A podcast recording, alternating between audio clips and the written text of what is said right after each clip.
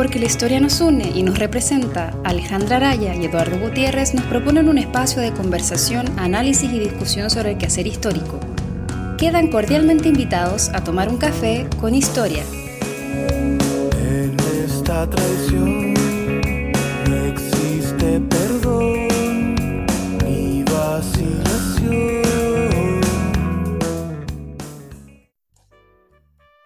Hola cafeteros, cafeteras, estamos en un nuevo episodio de Libros con Historia, en nuestro formato más cortito. Eh, y hoy día eh, queremos presentar eh, un, un libro que salió del horno hace muy, muy poquito, ¿cierto Eduardo? ¿Cómo estás? Hola Alejandra, bien, bien. ¿Y tú?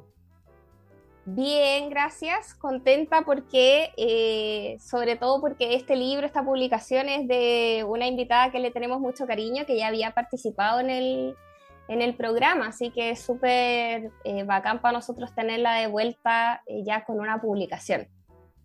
Claro, y como dices tú, salió del horno y nosotros estuvimos metidos en la cocina. Exactamente, sí. Nos sentimos, quizás suena un poquito Barça, pero nos sentimos también parte eh, de ese proceso. Así que le damos la bienvenida y agradecemos aceptar esta invitación a Ana Carolina Galvez. Muchas gracias por estar acá con nosotros. Gracias a ustedes por reinvitarme nuevamente a estar acá. Siempre un gusto estar con ustedes, Ale y Eduardo. Sí, para nosotros también. Oye, Ani, cuéntanos un poquito eh, de cómo esta investigación, eh, vamos a dar el nombre del libro, ¿cierto? ¿Cómo, ¿Cómo se transformó? Porque era tu tesis doctoral y cómo se transformó el libro. El libro es eh, Ganar con el cuerpo, experiencias e identidad en el co comercio sexual, perdón, en Santiago de Chile entre 1896 y 1940, eh, publicado este año por la editorial LOM. Cuéntanos, Ani, cómo eh, pasaste un poquito de escribir la tesis, ¿cierto?, sobre este tema, del cual conversamos hace un par de años en, tiempos del estallido, a, a, hacerle una publicación, ¿cierto?, que eh, salió este año. Cuando conversamos la primera vez sobre el libro, que fue justamente en tiempos del estallido, yo recién, esto fue en el 2019, había entregado la publicación a la editorial LOM pero le había entregado eh, un texto, o sea, le había entregado la tesis doctoral directamente, que tenía casi 500 páginas. Mm. Esa fue mi tesis doctoral, eh, que se llamaba, la tesis doctoral se llama Mujeres Públicas, ¿no? Eh, y también es como identidad y experiencia de la prostitución en Santiago de Chile, y ahí vamos a ir viendo por qué se fueron cambiando algunas cosas en el título y todo lo demás bueno, por el estallido social, por la pandemia y por todas estas situaciones, ¿no? Que retrasaron las investigaciones, retrasaron, las investigaciones, retrasaron la docencia, retrasaron las publicaciones, todo se retrasó. También se comenzó a retrasar la publicación del libro. El asunto es que, eh, bueno, desde el año pasado, 2021, en esta como semi-pandemia, con esta cosa media, media híbrida, media rara, ¿no? De que estamos, pero sí, pero no.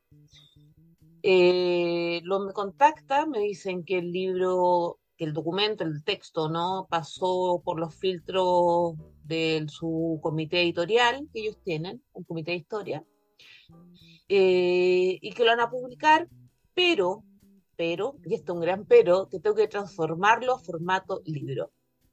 Y eso quiere decir que no puede tener 450 páginas, que no puede tener un marco teórico de casi 100 páginas, ¿no? Como uno suele escribir las tesis doctorales. Claro. Y evidentemente, si bien es un libro de especialidad, ¿no? Un libro de especialidad histórica, pero también es un libro de difusión comercial.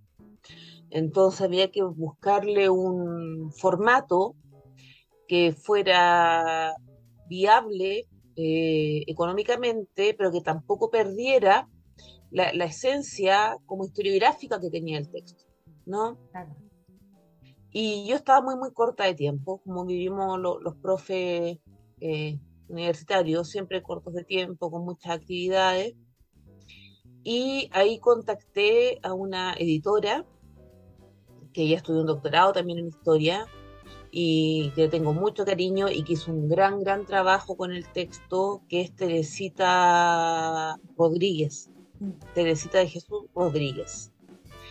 Y la Teresita tomó este mamotreto de casi 500 páginas y me dijo, yo te voy a hacer una propuesta. Y ahí fuimos con la Tere trabajando en la, propuesta que ella me hizo, donde en realidad yo me imaginaba que era recortar solamente partes de un texto. Más no, significaba también reordenar el texto, darle una lógica de lectura distinta al texto. Y eh, la verdad es que el trabajo ahí, tener el apoyo de una editor o editora experta es muy, muy importante, porque la y los historiadores, claro, escribimos tesis, escribimos paper, pero darle como la estructura del libro cuesta, la verdad es que a mí no se me habría ocurrido darle la estructura que leyó la Tere, y que quedó a mi gusto muy buena. Eh, de hecho, el libro eh, tiene dos partes, se divide en dos grandes partes. Eh, que ella separó, ¿no? Ella identificó uno como, en una parte está como la más la parte teórica, o de cómo se construye la identidad, y luego en la segunda parte está la experiencia, donde están las historias de las prostitutas, actualmente se conocen como trabajadoras sexuales, ¿no? Es la parte como ya más histórica, anecdótica, pero también con mucha consistencia teórica. Así que fue un proceso bastante largo. Pero yo también, como te digo, yo creo que el tema estallido social, el tema pandemia, eh, influyó bastante. Además que entre medio, entre el estallido social y la pandemia, publicamos otro libro con LOM, que es Históricas, ¿no? la historia del movimiento de mujeres y feministas en Chile, que lo publicamos con la red de historiadores feministas. Entonces está, estaba como a dos libros, por decirlo de alguna forma. Eh, este demoró un poco más porque, claro, era, era mucho más largo, ¿no? Necesitaba mucho más trabajo, eh, pero finalmente salió, con el título distinto, por supuesto. Oye, Ana Carolina, eh, que, que toda una peripecia sacar el libro en pandemia, eso de partida te felicito por eso. Em, pero te quería preguntar, ¿por qué un libro? Em, lo primero que me, me pregunto, ¿cierto? Porque hoy en día con cómo funciona la industria, como decías tú, que estamos siempre faltos de tiempo, qué sé yo, pero vale mucho más sentido sacar de pronto tres artículos o cuatro artículos de tu tesis, ¿cierto? De 400 páginas puedes dividirlo en varios artículos que pueden valer mucho más puntos quizás que un libro recopilatorio. ¿Por qué existe que querías tener un libro en lugar de artículos? La verdad que los artículos ya los había publicado. Eh, mientras estuve haciendo el doctorado y el postdoctorado de USACH, publiqué varios artículos, pero la verdad es que no había y no hay, no nos había escrito eh, una historia de la prostitución en Chile eh, desde las voces de las mismas mujeres que ejercieron el comercio sexual. Hay un libro que es el libro icónico de Álvaro Góngora, que se llama La prostitución en Santiago, que va desde 1803 hasta 1931. Pero claro, ese libro es muy icónico, pero es la visión de las élites, ¿no? Lo que dicen los médicos, lo que dicen los jueces, lo que dice la prensa, los literatos, etc. Pero hacía falta, y también lo siento como un gesto como político también, un libro donde las mujeres hablaran, de qué era el comercio sexual en la época, cómo vivían el comercio sexual en la, época de fines del siglo XIX hasta la primera mitad del siglo XX, más o menos. Eh, y la verdad es que eso no podía fraccionarlo, yo sentía que no podía publicarlo en parte, si bien saqué varios artículos sobre distintos temas que están vinculados al, libro, ¿no? sobre la trata de blancas, sobre eh, la comparación del comercio sexual entre Chile, Argentina y Uruguay, por ejemplo, eh, etcétera. A mí me interesaba que existiera en Chile una publicación donde se rescataran las voces históricas de estas mujeres, ¿no? Eh, mujeres absolutamente subalternizadas. O sea, si las mujeres ya eran sujetas subalternas, estarán el otro del otro en el fondo, ¿no? Y esa experiencia, esas voces, esa identidad, eh, la verdad que yo sentía que tenían que estar en un libro. Así como estaban las voces de los médicos, ¿no? Como estaba la visión de las, de las élites, a mí me parecía relevante también hacer como contrapunto cuál era la visión ¿no? de las propias mujeres. Mm. Claro, aparte que si se difunde el libro es, es, mucho más, más asequible, ¿cierto? Esto mismo que tú decías, el proceso de, de reescribir, de reorganizar, también apunta a eso, a, a un producto como más divulgativo. Ani, eh, un poco hablemos quizás de, lo que trata el libro, ¿cierto? Para que quienes nos escuchan eh, se enteren un poquito más. Eh, tú trabajas sobre todo el tema de la prostitución como medio para ganarse la vida, también por eso un poquito el título de, ganar con el cuerpo. ¿Cómo eh, eran esas voces de, estas mujeres que tú quieres, ¿cierto?, poner, digamos, en valor? ¿Cómo eran esas experiencias, ¿cierto?, esas identidades de las chicas que se dedicaban al trabajo sexual.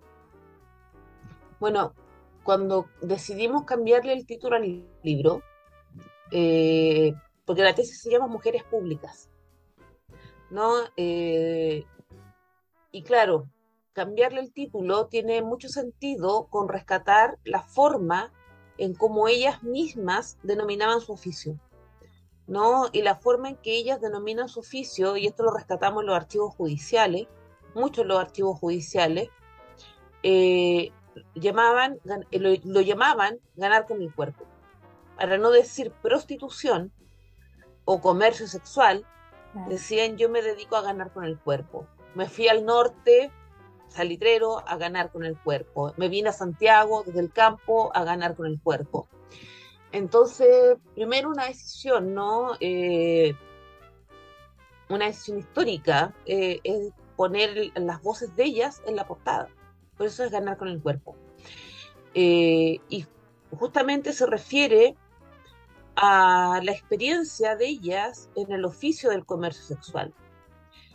Y lo que, lo que, vamos, lo que voy haciendo en el libro, en el fondo, y lo que fui haciendo durante toda la investigación, en realidad, eh, revisando principalmente archivos judiciales, porque ahí es donde encontraba las voces de las mujeres que ejercían el comercio sexual, eh, fue básicamente tener que ir derribando muchos mitos. Gran parte del libro se basa en derribar muchos mitos, estereotipos, estigmas, ¿no?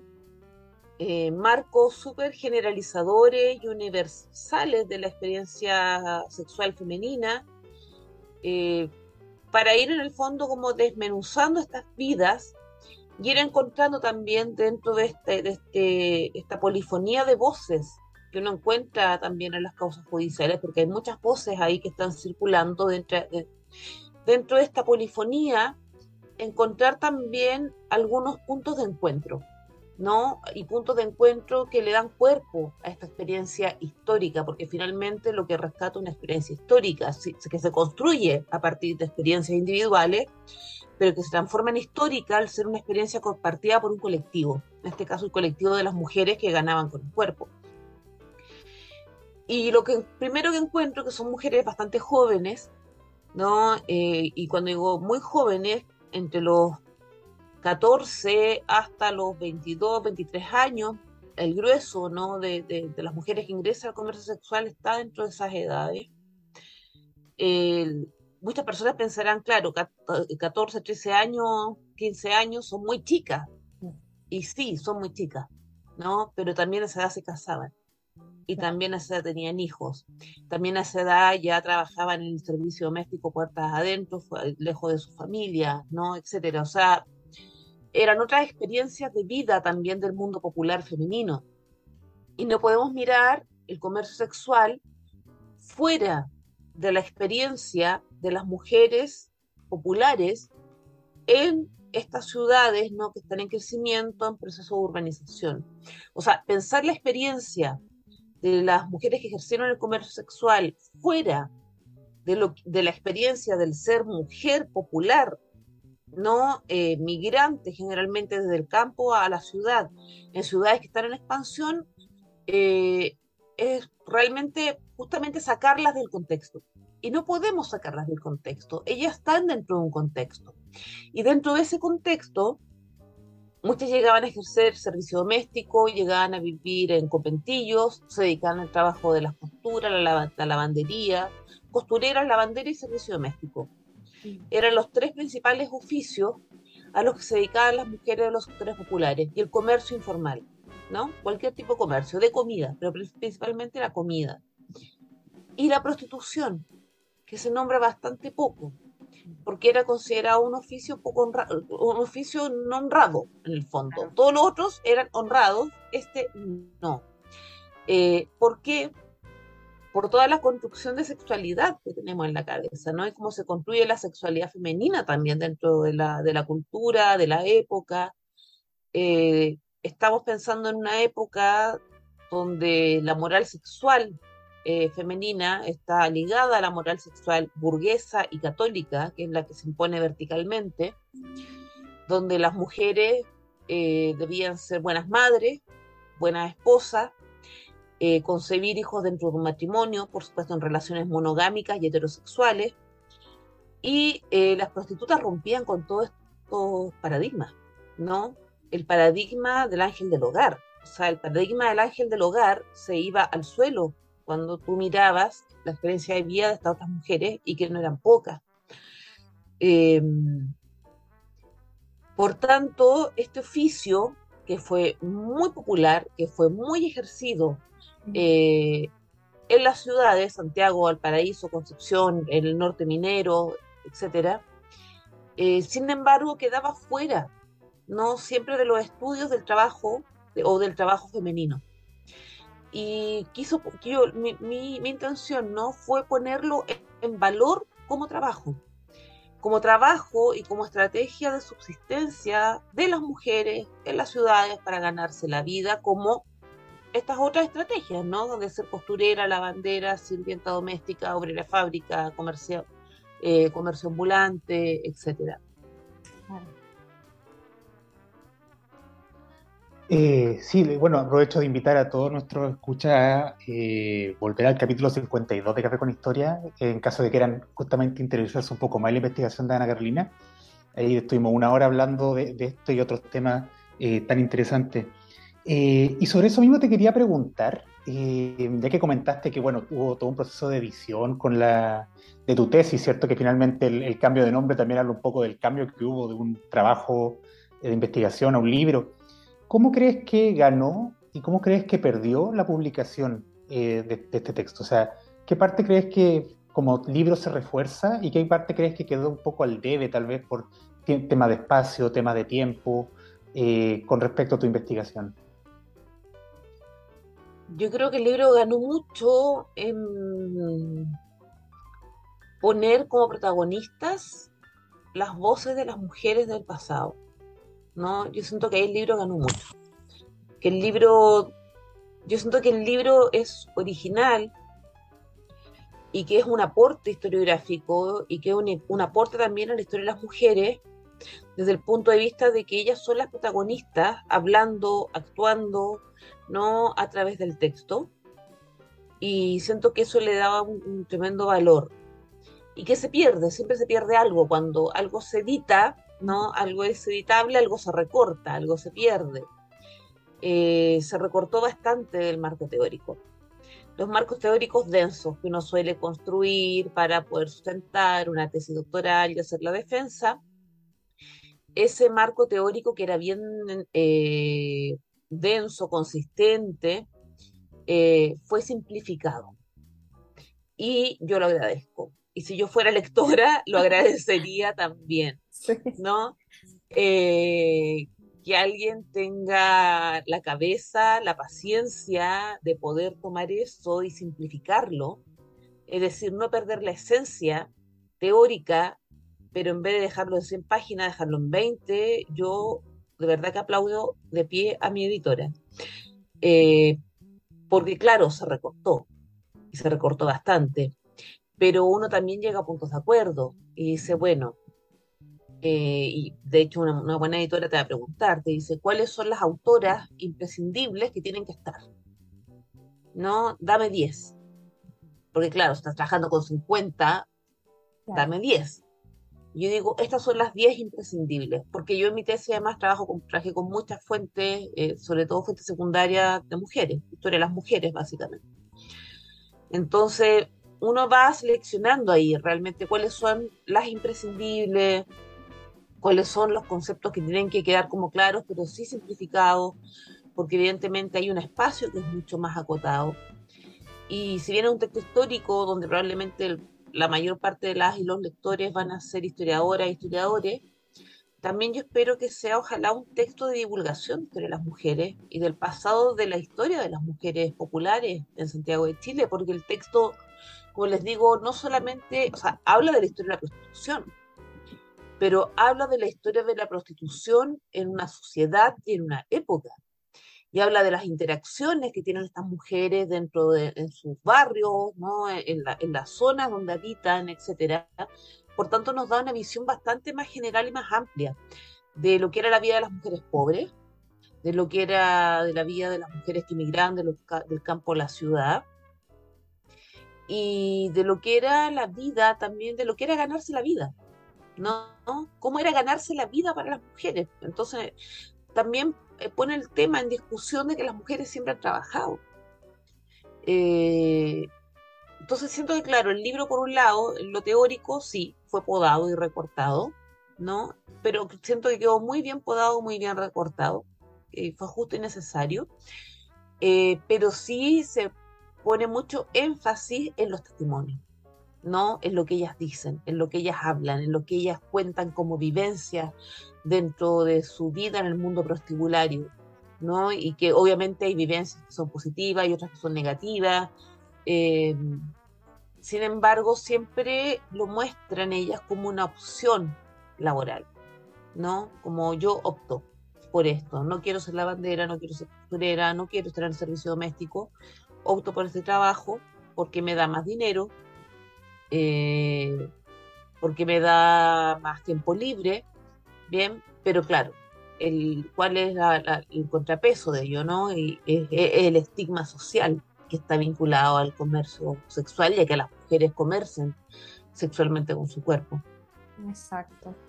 Oye, y es súper interesante, Ani, cómo también esa, esa decisión, esa elección por el, trabajo sexual acompañado de este estigma social, también tiene una trayectoria histórica. Y quería preguntarte acerca un poco más en la actualidad ¿Cómo crees tú que, tu libro, que tu contribución, digamos, en este tema conversa con la discusión actual acerca del trabajo sexual?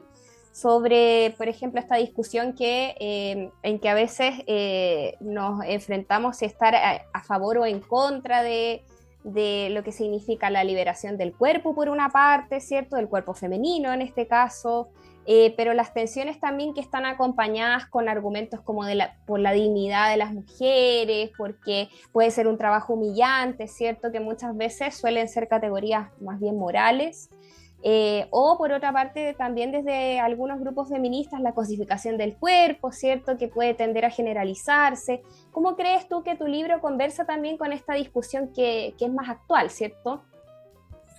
Sí, o sea, mi libro es claramente, en el feminismo hay dos posturas, generalmente frente a la prostitución, la, postura abolicionista, que está en contra no del trabajo sexual, eh, porque lo significa siempre como explotación. Eh, en realidad no hay dos, no están polarizados, no lo estoy simplificando al máximo.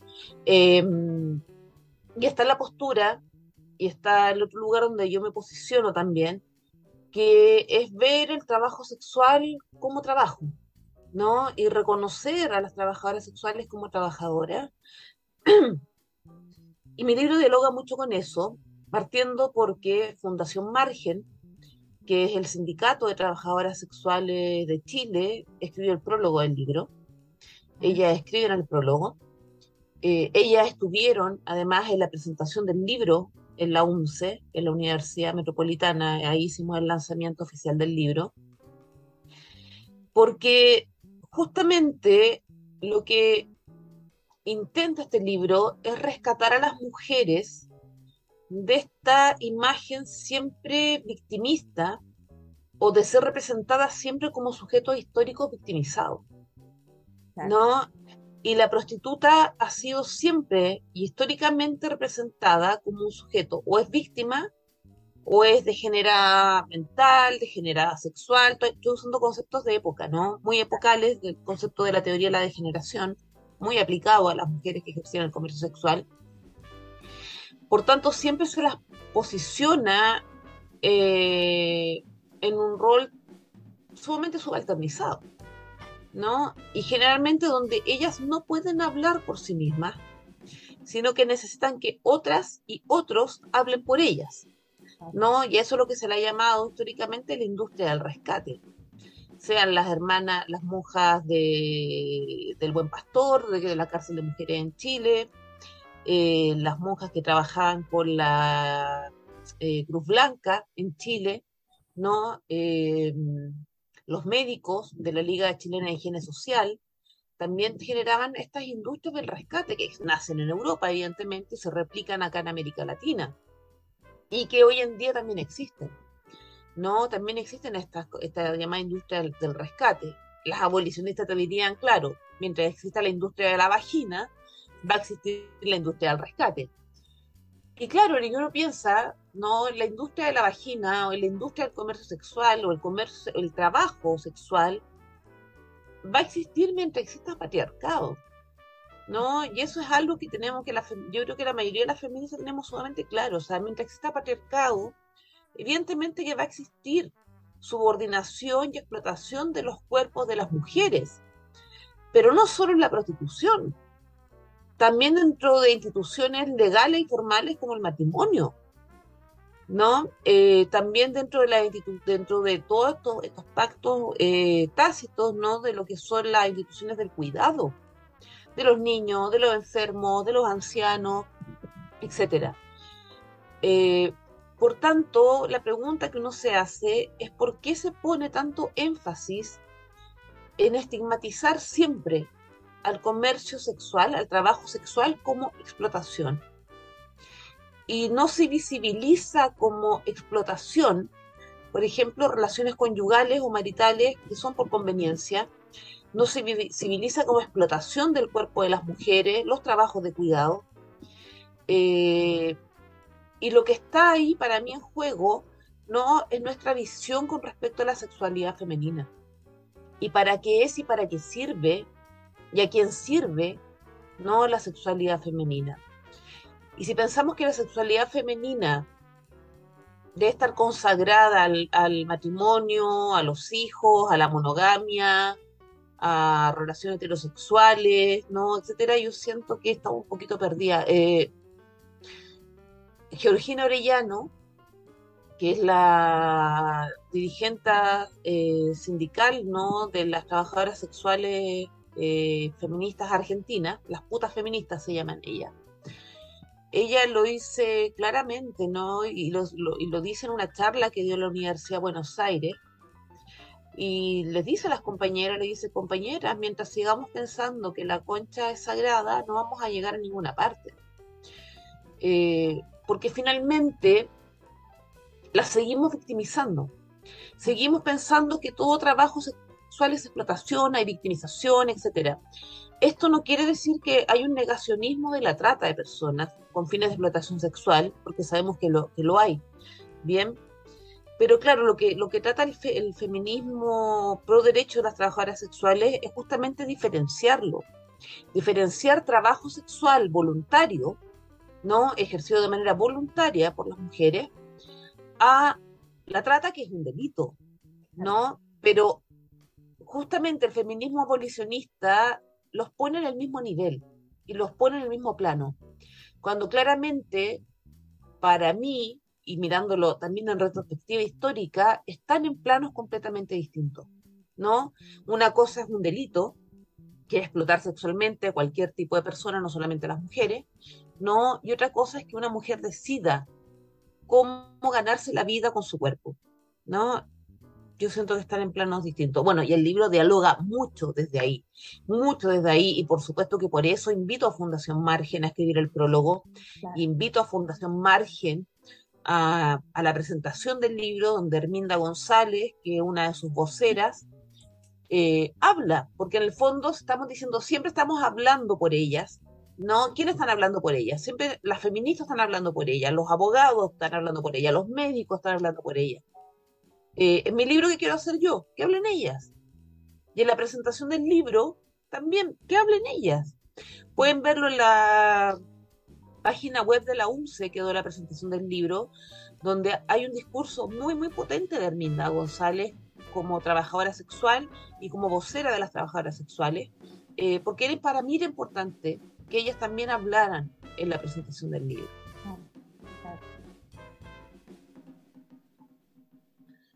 Sí, es súper interesante como dices tú, esa, esa diferencia que puede ser de pronto sutil, de pronto no tan sutil, pero que finalmente depende tú, como dices tú, de dónde estemos mirando finalmente el, la idea de la prostitución, ¿cierto? Eh, oye, Ana Carolina, antes de terminar, ya llegando al fin de la, de la entrevista, cuéntanos un poco dónde se puede conseguir tu libro, eh, van a haber algunas presentaciones más quizás. Cuéntanos un poco en qué proceso está la, la, el trato con este libro estamos de gira. bueno, ya fue la primera presentación oficial en la UNCE, en la Universidad Metropolitana, en el expedagógico. El libro está a la venta en la página web del OM y está en casi todas las librerías, me he fijado. Eh, así que, mira, yo sé que las librerías que uno más conoce, metales pesados, está la Clepsidra, eh, no me acuerdo qué, cuál más. Feria Chilena también creo que está, pero está a la venta ya en librerías y en la página web del OM, donde es fácil comprar y te lo llevan a la casa. Que yo siento que eso es maravilloso. Em, y viene una próxima presentación durante el mes de diciembre en la Universidad Austral en Valdivia. Ahí vamos a hacer una otra presentación con la Universidad Austral en Valdivia en el marco también de la red de historiadora feminista a la que yo pertenezco. Eh, se va a hacer un lanzamiento allá. Eso por ahora. No, no, no sé qué más, pero yo creo que con eso ya es suficiente. Léanlo. Léanlo que está entretenido. Está muy entretenido ese libro.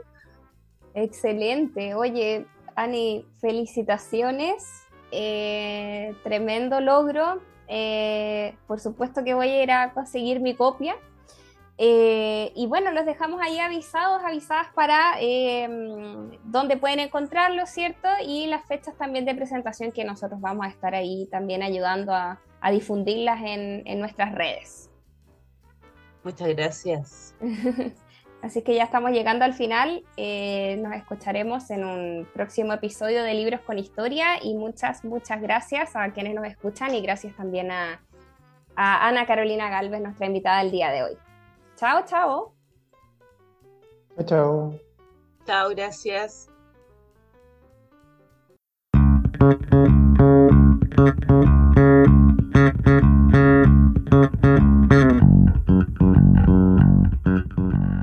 Por hoy el café se ha terminado, pero Alejandra y Eduardo los esperan en una próxima oportunidad con una nueva conversación para tomar otro café con historia. Les recordamos que las ideas y opiniones vertidas en este programa son de exclusiva responsabilidad de quien las emite y no representan necesariamente la opinión de Café con Historia.